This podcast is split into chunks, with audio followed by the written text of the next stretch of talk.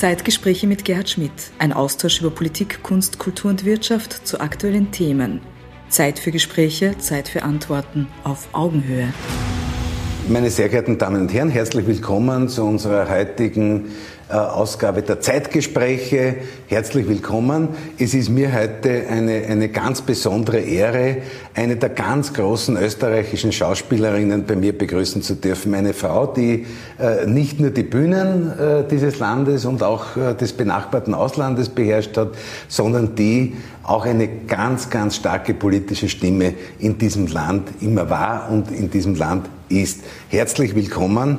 Frau Kammerschauspielerin Erika Blucher, danke, dass Sie sich die Zeit genommen haben, heute äh, bei uns äh, zu Gast zu sein.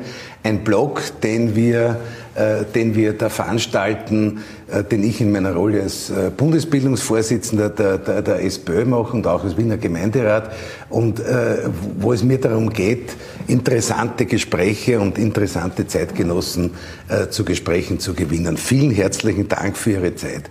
Sie haben das Bühnenleben dieses Landes wie keine zweite äh, gestaltet. Ich habe mir die Rollen angeschaut. Ich weiß nicht, ob es noch irgendwas im klassischen Fach gibt. Was Aber ich muss Ihnen jetzt gleich ein ja. bisschen widersprechen. Bitte. Wenn Sie mich als Schauspielerin hier ja. vorstellen.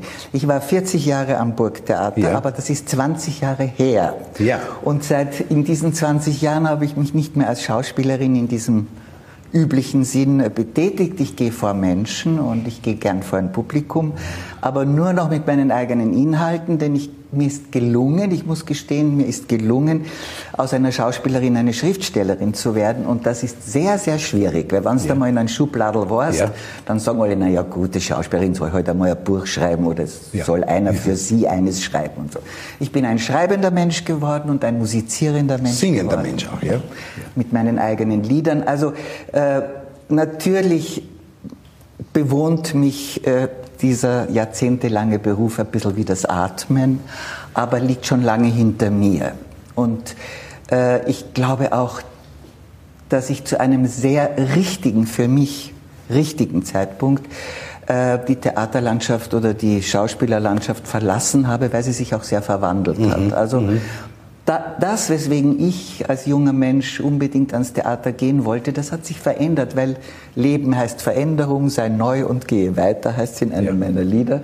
Ja. Und äh, äh, das wurde mir zu plakativ, zu laut, zu, zu deutlich alles. Also meine Schauspielzeit war mir schon eigentlich eine sehr schöne. Da hatte ich auch meine Hochzeit und da habe ich auch natürlich ja. sehr vieles Schönes gespielt, sehr viele Russen vor allem. Ich war eine ja, ja. prädestinierte Russinnen-Darstellerin. Aber auch eine ganz besondere Desdemona.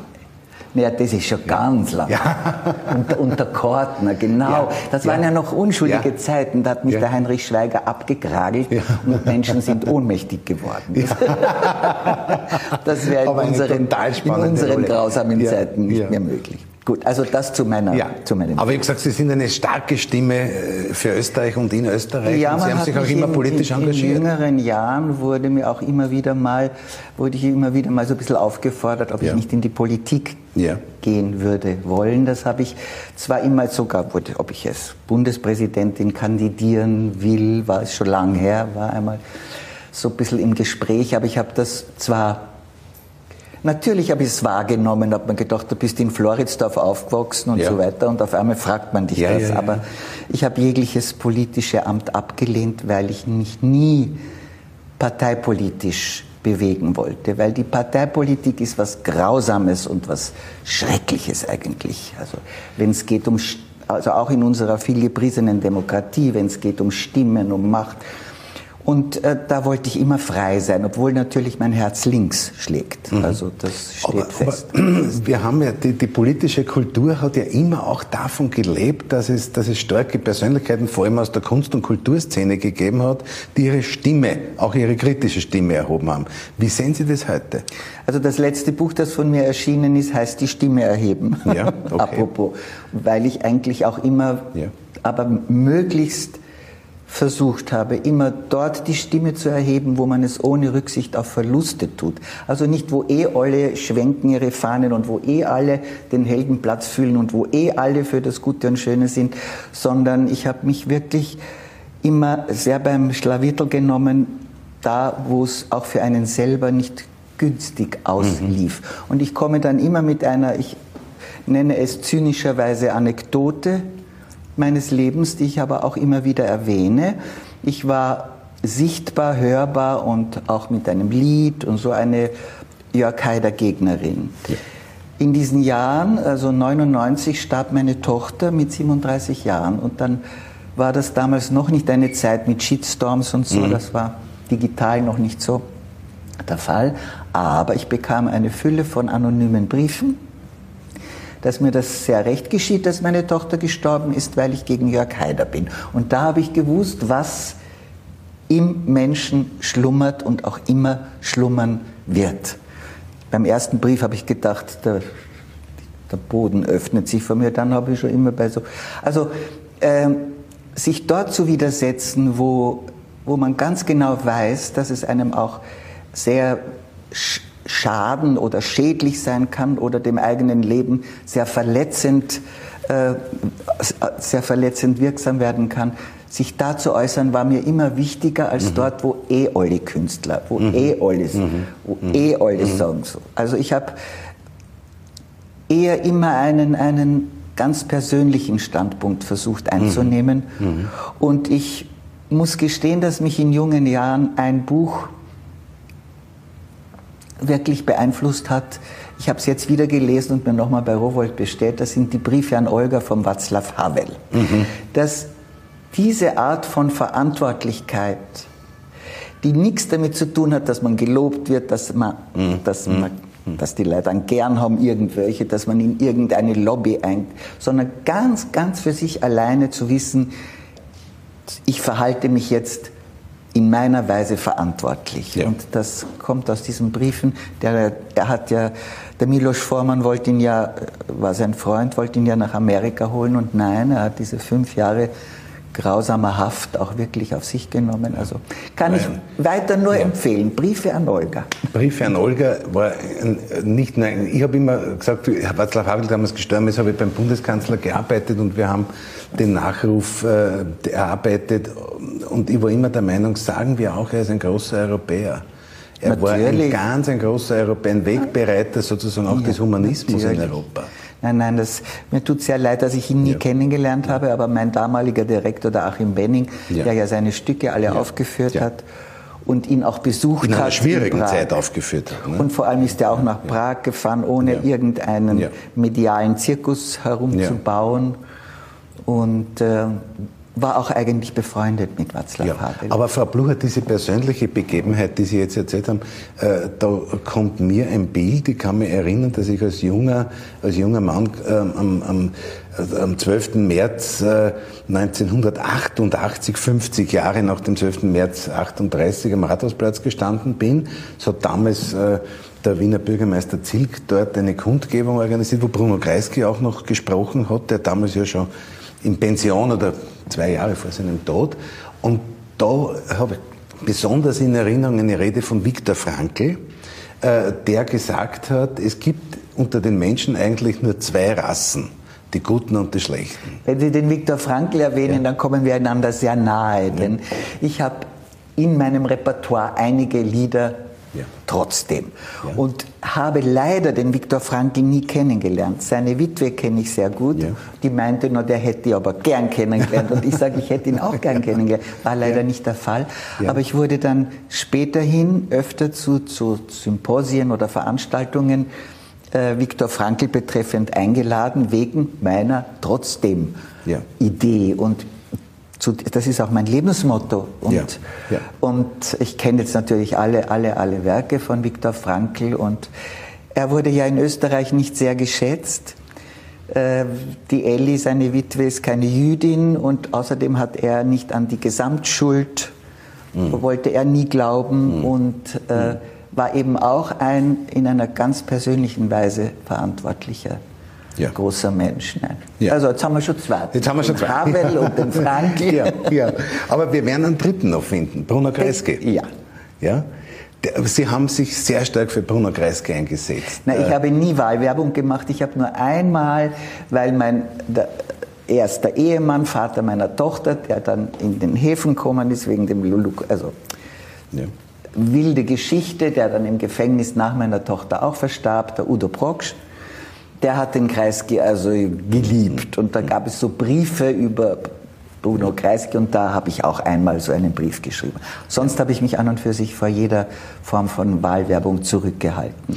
Aber, Aber der Kreisky war halt einfach eine wirklich bestimmende und und ganz große pers politische Persönlichkeit. Aber die 70er Land. Jahre waren schon eine Zeit des Aufbruchs auch Bereich von Kunst und Kultur. Darf ich ein bisschen ausholen? Bitte, ich bitte Sie dann. Schauen Sie, ich bin 1939 geboren. Auf meiner Geburtsurkunde ist noch das Hakenkreuz.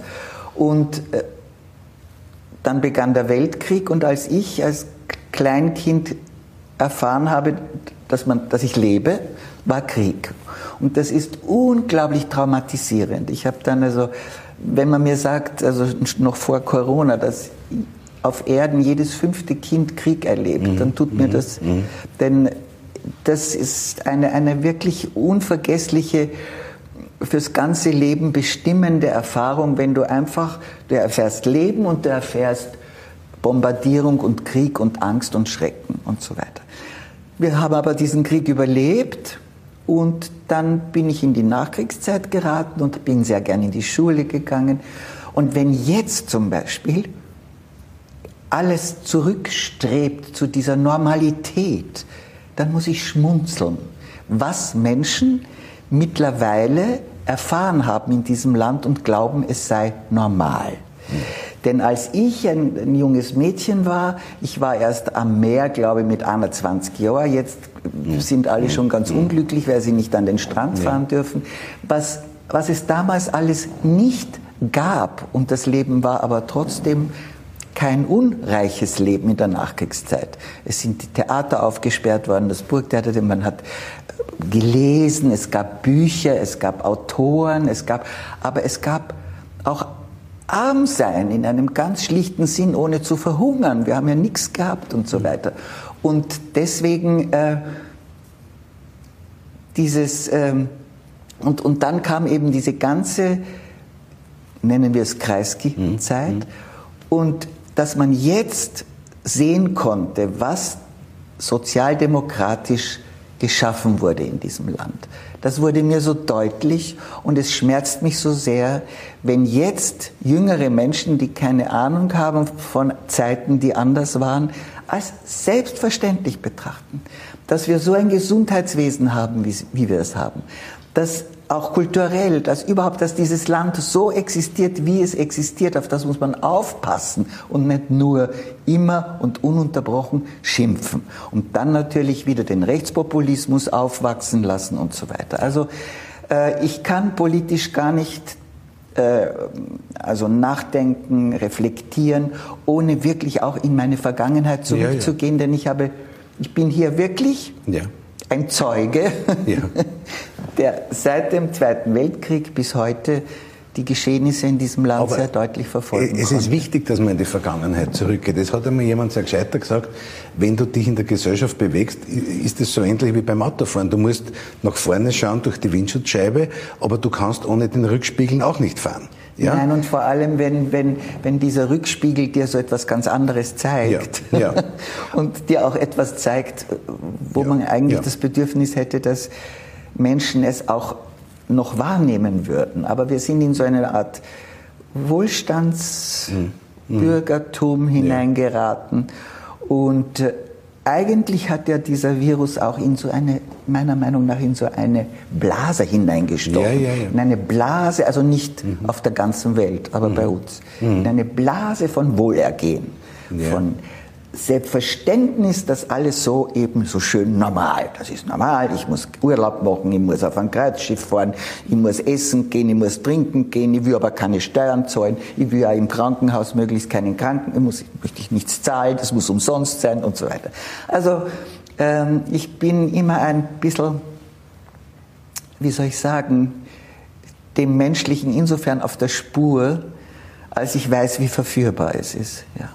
Da sagen ja viele Theoretiker, sagen, dass gerade der Neoliberalismus die Menschen ja sehr, sehr stark verändert hat. Wahnsinn. Manche sagen, es ist die erfolgreichste Ideologie der Geschichte, äh, weil sie individuelle Freiheit suggeriert, die aber nur eine Suggestion ist. Ja.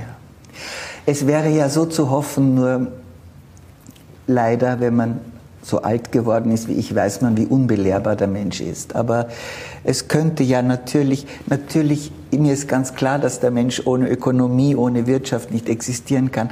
Aber es wäre so zu hoffen gewesen, dass man es mit mehr Vernunft, mit mehr Verstand, mit mehr Wissen und Können, es gibt ja Rezepte, die Wirtschaft. Aber wenn ich höre jetzt immer, sie wird hochgefahren, ja, wenn ich schon, wenn ich schon höre, wir müssen die Wirtschaft wieder hochfahren lassen, dann seufze ich schon wieder betrübt auf und äh, weil das ist kein guter Ausdruck, es hochfahren lassen, sondern man sollte jetzt eigentlich mit einer ganz klugen, ruhigen, überlegten Weise versuchen, gerade unser Wirtschaftssystem so zu lösen, dass es auch etwas mit unserer Klimaveränderung zu tun hat, mit unserem persönlichen Erleben zu tun hat, mit unserer Lebensschönheit zu tun hat. Und äh, ein bisschen schwebte ja diese Hoffnung in mir, aber hm. sie Nein, verschwebt. Ich, ich glaube, die, ja, glaub, die Politik hat auch die Aufgabe, äh, den Rahmen zu unterstützen, in dem sozusagen die Menschen ihre Sinnführung lösen können. hätte. Hätte, ja, aber nein, man muss asymptotisch sein. Man muss, es muss ein Vorsatz sein in der Politik, das zu tun indem man Freiräume schafft für Kunst und Kultur. Na, es sollte in der man, Politik ja. weniger um Machtfragen ja. gehen, sondern um Inhalte.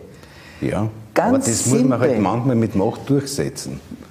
Na, erst einmal ja. muss man aber wissen, welchen Inhalt das man vertreten da völlig, will. Da haben Sie völlig und recht. Nie, Und wenn es dann Inhalte sind, die, die man nur auswählt, weil sie einem Machterhalt ja, dienen, dann ist das ganz traurig. Aber, aber Frau Blüh, in der jetzigen Situation, wir haben jetzt einige, einige Wochen, Monate diese, diese Corona-Situation erlebt. Also wenigstens ja. sind wir nicht türkisblau geworden, sondern ja. türkisgrün. Ja. Ja. Ja, hat ja schon leid getan, das schöne türkisblaue Meer. Aber ja, ja, ja, türkisgrün ist das Meer ja, auch. Ja, ja. Ganz schön.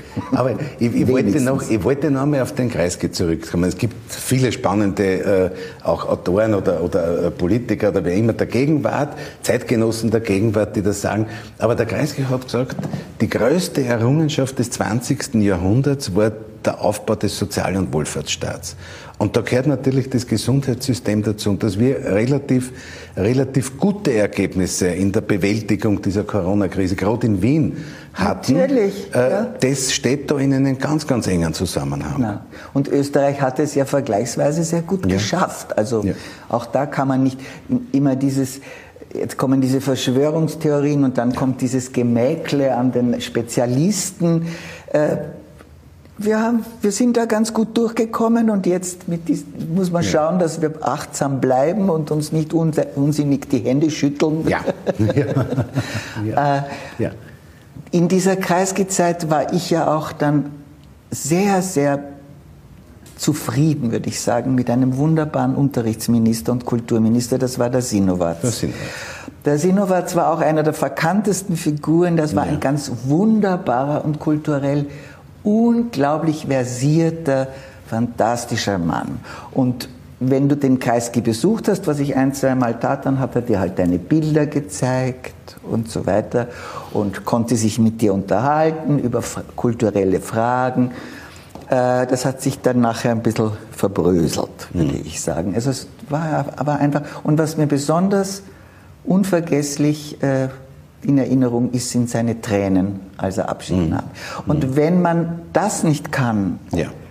als politischer Mensch, dass man so authentisch sein kann, dass man auch mal sagen kann, ich habe mich geirrt, ja. oder dass man sagen kann, ich bin traurig, ich bin unglücklich, oder es tut mir leid, aber das wird so, so verhindert. Und überhaupt hat sich ja dann so im politischen Diskurs, ich beobachte sehr viel und schaue natürlich dann auch medial zu, dieses nicht mehr auf Fragen antworten. Das wurde so ein richtiger Stil. Ja. Das sind die Filmberater. ja. ja. Also ja. wirst du das gefragt und sagst aber was anderes. Ja, ja. ja. ja, ja. Ja. Gut, da hat er einen Kreis damals oder Fritz Sinowatz, der Firnbeck, die sind im Nahkampf mit den Journalisten gestanden. Ne? Oh, einfach ein, der, der Mensch zu bleiben, der man ja. ist, mit ja. seiner. Äh, und, und natürlich, also der Kreisky hat ganz einfach auch seine Fehler gemacht und das ist ja auch nicht zu vermeiden, dass man Fehler macht. Aber er hat wirklich dieses Land zu einem Achtbahnland gemacht. Ja. Ja. Mir ist eine Erinnerung ein, ein, ein, ein Satz, der gerade jetzt in der Corona-Krise auch seine Berechtigung findet, nämlich äh, der hat immer gewarnt, der Fred Sinowatz übrigens auch, der hat immer gewarnt davor, dass die Demokratie keine hundertprozentig ausgemachte Geschichte ist, sondern gesagt, die Demokratie muss man ununterbrochen in Bewegung halten, behüten, um sie, behüten und in Bewegung halten, um sie dadurch äh, zu sichern. Ja. Und wie die Leute begonnen haben, nicht mehr zu den Wahlen zu gehen, nicht wahr? Das, äh, was habe ich da nicht versucht, dort, wo ich irgendwo meine Stimme erheben konnte, zu sagen, um dieses Wahlrecht wurde gekämpft, um das Wahlrecht zu erlangen sind Menschen gestorben. Frauen haben überhaupt erst das Wahlrecht seit dann und dann. Das ist dann bleiben die Frauen aber gemütlich ja. zu Hause. Beim Tag der Frau habe ich das immer wieder erwähnt. Geht es ja, lieber ja, wählen, bevor ihr viel schimpft? Geht es einmal zur Wahl, weil das wurde erst damals errungen und so weiter. Also auch diese Lachsheit gegenüber der Mitwirkung in einer Demokratie. Das, das hat sich natürlich auch ausgebreitet und hat sehr, sehr das Anwachsen des Rechtspopulismus gefähr ja. gefördert. Ja. Wir wollen ja alle sozusagen möglichst viel Courage in die Gesellschaft bringen. Aber da haben schon die Künstler eine ganz wichtige Aufgabe dabei. Ja, also Oder könnten ich, sie haben. Ja, ich, äh, da gibt es aber auch sehr viel Opportunismus. Ja. Und äh, einer der ärgsten Feinde des, der menschlichen Aufrichtigkeit oder Haltung ist der Opportunismus. Ja. ja. Aber es gibt Künstler, die sich auch wirklich zu äußern verstehen und mit ihren Äußerungen auch äh, bewegen können. Nur äh, gerade dort, wo der Faschismus ausbricht, ich nenne es auch immer so, entschuldigen Sie, ja, ich bleibe bei diesem Begriff. Ich, ich verwende das äh, auch so. Ja, ja. Äh, wird die Stimme des Künstlers fast unhörbar. Also dann sagen die eher, das habe ich nämlich auch, geht die Blue, was die sagt. Was, was, was soll sie reden? Ne? Oder ja. gut, dass die Tochter gestorben ist oder so. Also ähm, um als sogenannter Künstler, und da muss ich hinzufügen, dass ich diesen Begriff nur sehr sparsam und mhm. sehr kostbar verwende, mhm. weil sehr schnell ist jemand ein Künstler, ja. wo ich mir denke, ja. naja, na ja. Gut, also aber die Menschen, die also quasi in diesem äh, Kulturbereich tätig sind, äh, da schätze ich es schon sehr, wenn es, so wie ich vorhin sagte, eben auch ohne Rücksicht auf Verluste geschieht, dass man sich wirklich dort äußert, dort seine Stimme erhebt, wo das nichts mit irgendeinem Vorteil, auch nicht bei einer Partei oder auch nicht in einer in einer äh, Gruppierung oder in irgendeiner Vernetzung und so, sondern wo man es wirklich, äh, bisschen ein altmodischer Ausdruck, aber reinen Herzens tut. Ja, ja. ich glaube, das ist ganz wichtig in der Politik. Wäre. Ja, wäre, aber ich, ich, ich kehre mal ein bisschen zu den Optimisten. Ich kenne viele Leute, auch junge Leute, die mit viel Herzblut bei der Sache sind. Und man muss nur aufpassen, dass die sich dann nicht in entsprechende Richtung verändern. Ja, genau. Und das setzt aber voraus, dass man sich ununterbrochen auch damit beschäftigt. Ja, ja. genau. Ja. Und so im Sinne von, von Viktor Frankl, der gesagt hat, die Guten muss man stärken, ob sie jetzt in der, in der Kulturszene sind, ob sie bei Journalisten sind, ob das kritische Ärzte sind.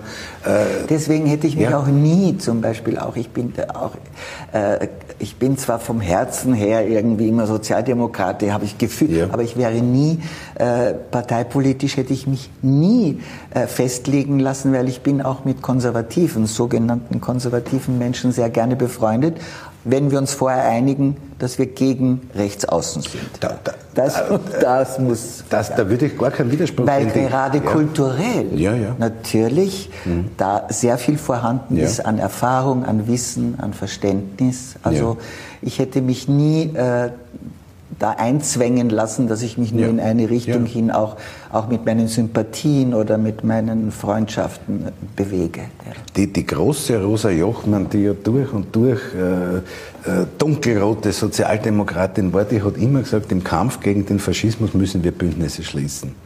Und das hat sie immer auch als Gegenwartsbezug gesehen. Das war nie ein historisch abgeschlossenes Thema. Das Faschismus muss man einfach, und man muss etwas wissen, dass er nämlich nicht ausstirbt. Ja.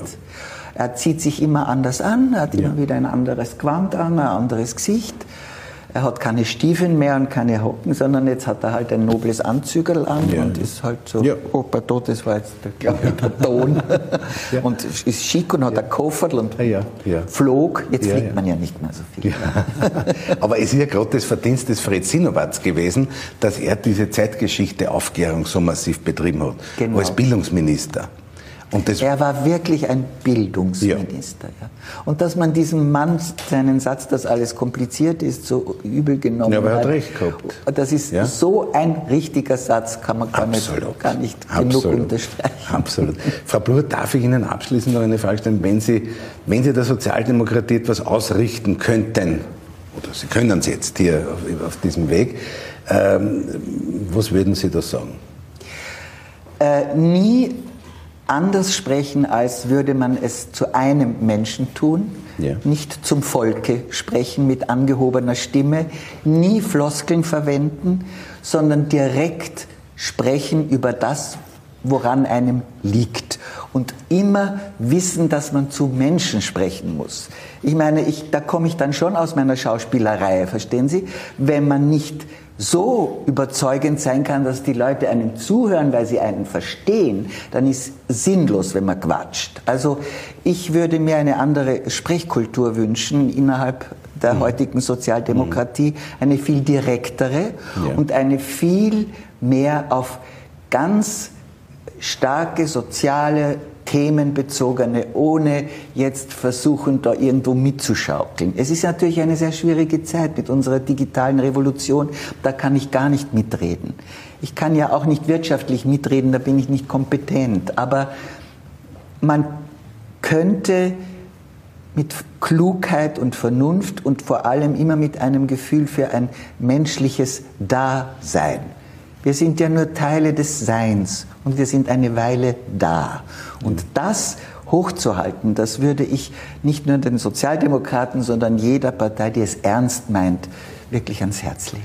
Vielen Dank. Ich glaube, Klugheit, Vernunft, Charakter, Leidenschaft, äh, das wird uns nie eine Maschine abnehmen können. Nein. Äh, liebe Frau Blöhe, danke sehr, sehr herzlich für das Gespräch.